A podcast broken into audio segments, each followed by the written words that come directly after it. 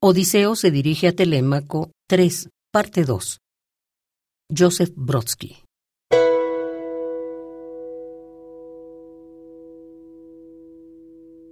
Saber que te engañaron, que por completo se olvidaron de ti, o que al contrario te odiaron desde entonces, es extremadamente desagradable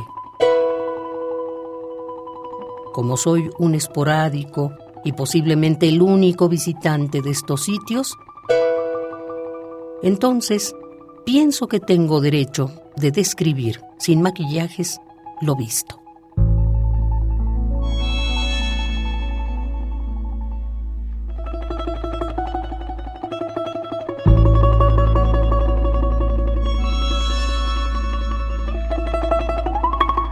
Aquí está nuestra pequeña Valhalla, nuestra propiedad completamente abandonada al tiempo, con un puñado de almas muertas, con campos donde una hoz filosa no se sentirá a sus anchas, y donde los copos de nieve lentamente giran en círculos como ejemplo de comportamiento en el vacío.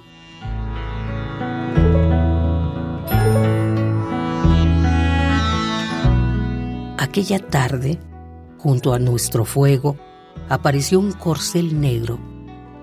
Nunca vi nada más negro como de carbón eran sus patas.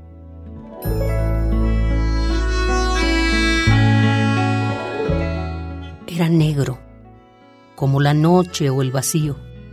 Era negro, desde la crin hasta la cola, pero de otra manera era negro su lomo que no conocía la montura. Estaba inmóvil como si durmiera. Sus cascos negros infundían miedo.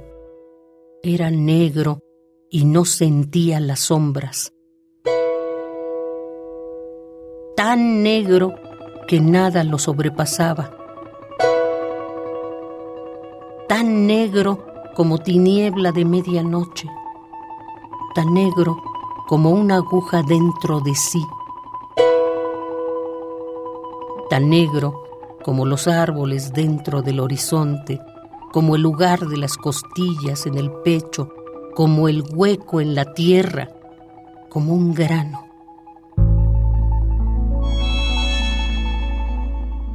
Yo imaginaba que así de negro era nuestro interior, pero de todos modos se iba haciendo más oscuro.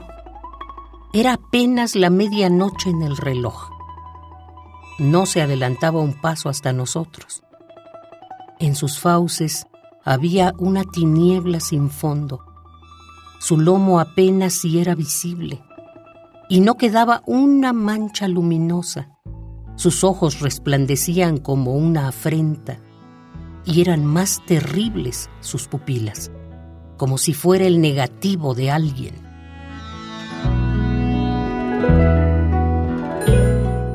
¿Por qué detuvo su carrera?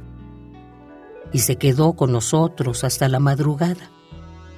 ¿Por qué no se separó de la hoguera? ¿Por qué respiraba un aire de tinieblas? ¿Para qué despedían sus ojos una obscuridad tan espesa?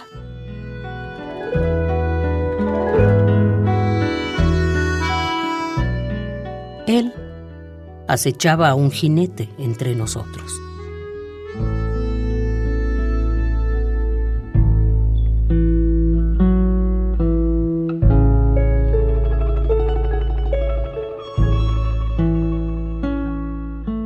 Odiseo se dirige a Telémaco 3, parte 2. Joseph Brodsky.